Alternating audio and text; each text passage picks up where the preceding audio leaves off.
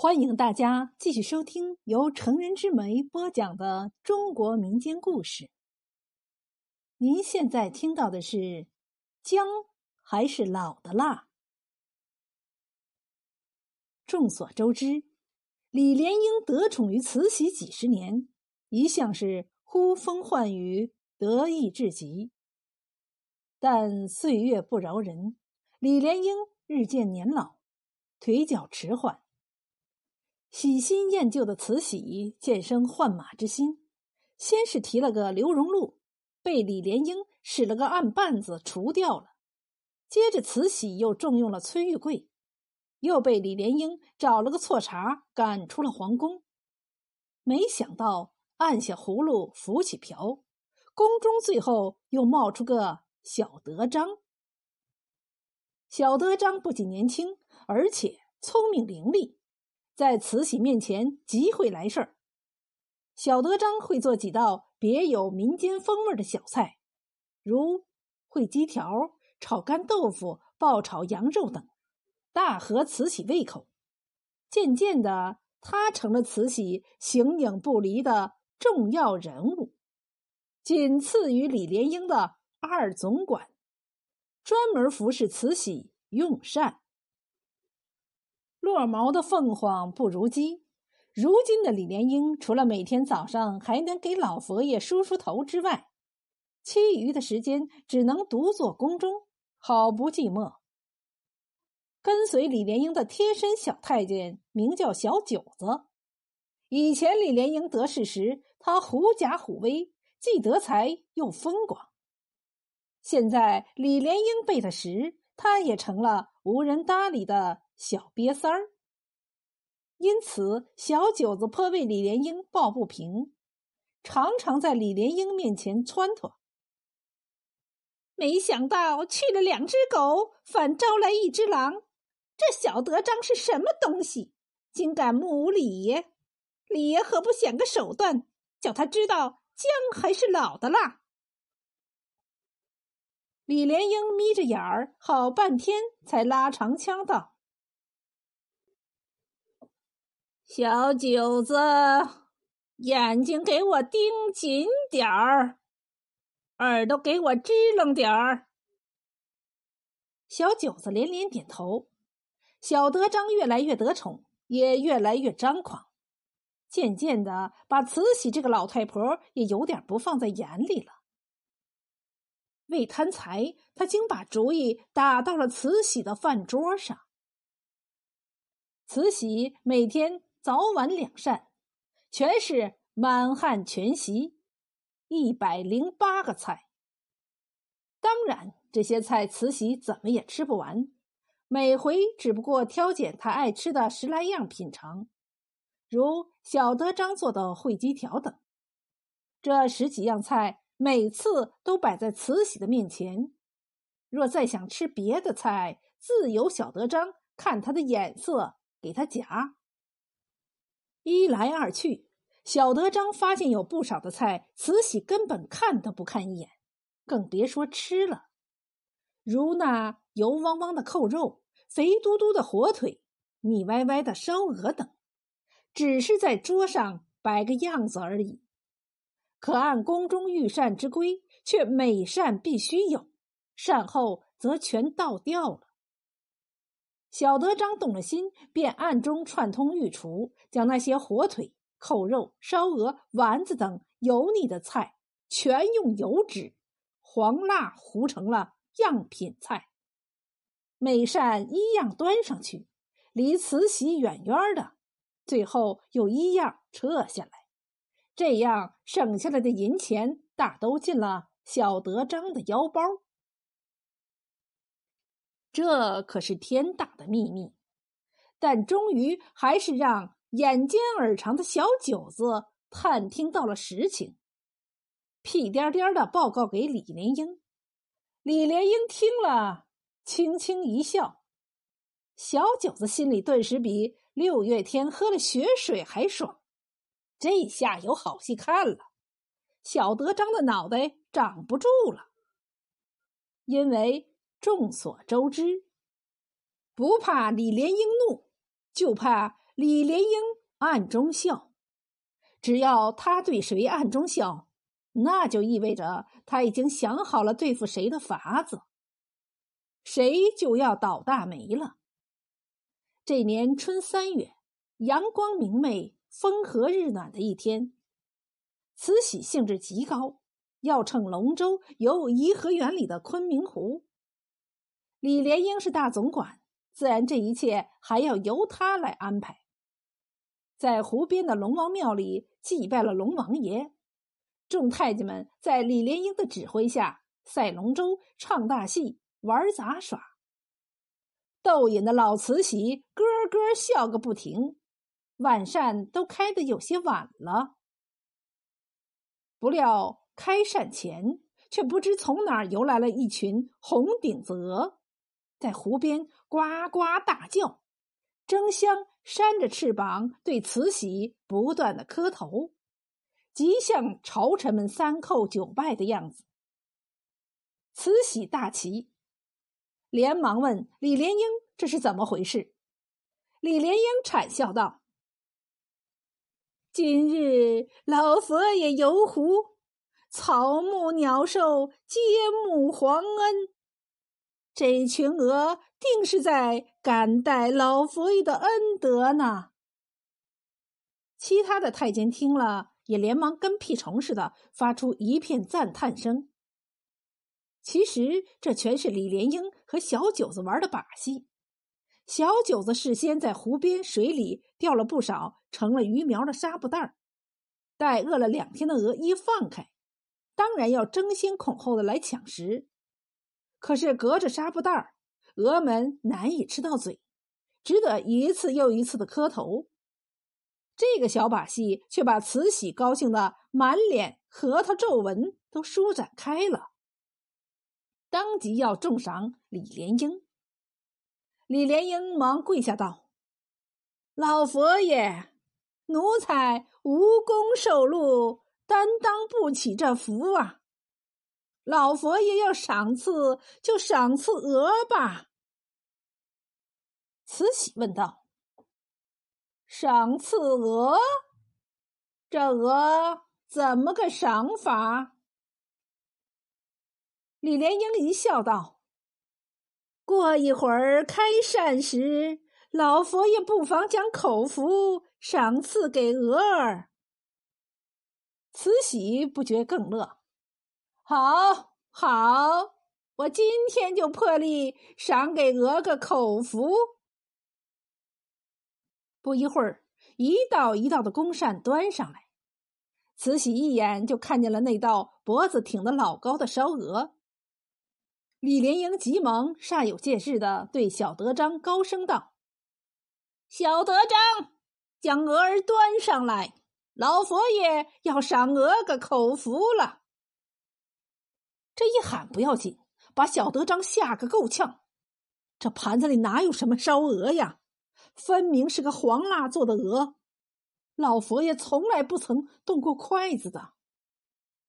好在他反应快。马上换了个笑脸道：“老佛爷，这烧烧鹅凉了，奴才奴才让膳房里热热一下再送过来。”慈禧道：“不要紧，我今天胃有点热，正想吃点凉肉呢。”小德张脸上的笑容僵住了。李莲英催促道：“小德张，还愣着干嘛？快给老佛爷把烧鹅端上来！”小德张无法可想，只得硬着头皮端上来。慈禧用叉插了两下，没插动，好不诧异。回过神来的小德张连忙煞有介事道。老佛爷，奴才说凉了不是，就让膳房里热一热吧。说着，顺势抽下盘子，递给了身后的小九子，并回过脸儿，一个劲儿的冲小九子使眼色，哀求他帮下忙，拉兄弟一把。那脸上的热汗直顺着鼻尖淌。小九子才不理会他呢，动也不动，只把眼看着李莲英。李莲英拍拍小德章的肩头，喝令小九子道：“臭小子，还不快按张总管说的办！老佛爷等着用膳呢。”小德章闻言，不由向李莲英投来感谢的目光。然而慈禧可不是那么好骗的，他不动声色的继续用膳。待小九子把热气腾腾的烧鹅端上来，他却看也没看，银柱一甩，饱了。小德章长出了一口气，一挥拂尘，几个太监和宫女走上前，正要撤席，慈禧却拉长嗓音道：“慢！平时有的菜，我连看也没看一眼。”今天我要把所有的菜都看一遍，就是不吃，也要饱一饱眼福呢。这么一看，可就热闹了：硬纸做的板鸭、松鸡，黄蜡做的火腿、扣肉，碎布团揉成的萨其马，全他娘的露了馅儿。满汉全席一百零八道菜，竟有近一半是假的。慈禧的一张老脸拉得比丝瓜还长，小德章扑通一声跪倒在地：“老佛爷饶命！老佛爷饶命！”李莲英却笑了，抄起袖子对慈禧连连拱手道：“恭喜老佛爷！”老佛爷吉祥！慈禧气的是凤冠直窜，有何喜可恭？吉祥何来？如今竟有这样大逆不道、欺骗主子的奴才，这可是大清朝皇宫中三百年没有过的事儿。今儿个哀家要动家法。李莲英。嘿嘿一笑，老佛爷休动怒。今天这事儿怪不得小德章，错全在奴才身上。说着，也跪在了小德章一旁。什么？没想到你小李子也敢欺蒙哀家！慈禧嘴唇直哆嗦。奴才哪敢欺蒙老佛爷？这些纸板鸭、黄腊鹅什么的，全是龙王爷孝敬您老人家的呢。李莲英道：“怎么回事儿？你倒给我说说看。”一向信神信鬼的慈禧脸色不觉缓和了些。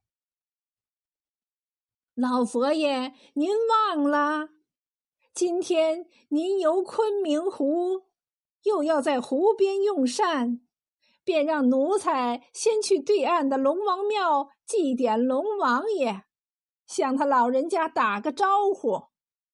奴才看到龙王爷的供桌上竟是纸和蜡做的贡品，那是当年道光皇爷留下的规矩。李莲英说到这里，故意顿了一顿。哦，不错，我想起来了。慈禧道：“当年道光帝也曾游过昆明湖，在湖中老远就闻到了一股子臭肉味儿。寻根究源，原来是来自龙王庙祭台上的祭品。道光一向节俭。”便命太监用纸和蜡做的贡品换下原来的祭品，以免暴殄天物。奴才祭奠龙王爷时，说来也怪，一阵清风吹来，抬头看去，只见龙王爷的塑像美须飘飘，眉眼转动，奴才大吃一惊。又听得耳边有蚊子叫般的细声：“借花献佛，借花献佛。”奴才这才大悟，原来龙王爷是要把他供桌上的祭品献给老佛爷，以尽地主之谊。因此，奴才斗胆让小德张将这些祭品端上来了，还望老佛爷能领龙王爷这一番美意。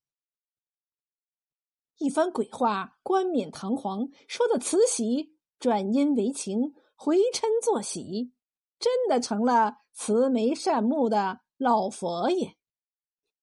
况且他本来就不想吃什么烧鹅，只是一时的兴之所至罢了，便连忙赐两人平身。一旁的小九子迷瞪不已，如坠云中雾里。李公公这是怎么了？怎么放着除去小德章的大好机会不做，反为小德章解起围来了？回来后，小九子服侍李莲英上了床，又送上大烟灯，待李莲英舒服的喷了个烟圈这才说出了自己闷在心中的疑惑。李莲英一声长叹：“唉，灭了一个刘荣禄。”来了一个崔玉贵，灭了崔玉贵，又来了一个小德章。如今若是灭了小德章，还会有第二个、第三个小德章，说不定还要惹得老佛爷起疑心，怪我老李不能容人。倒不如把小德章收拾的服服帖帖。让他永远不敢同我作对，这就叫不战而屈人之兵。你等着，要不了多大一会儿，小德章就会来叩头谢恩的。以后他再也不敢小觑我老李了。他的把柄在我手里攥着呢。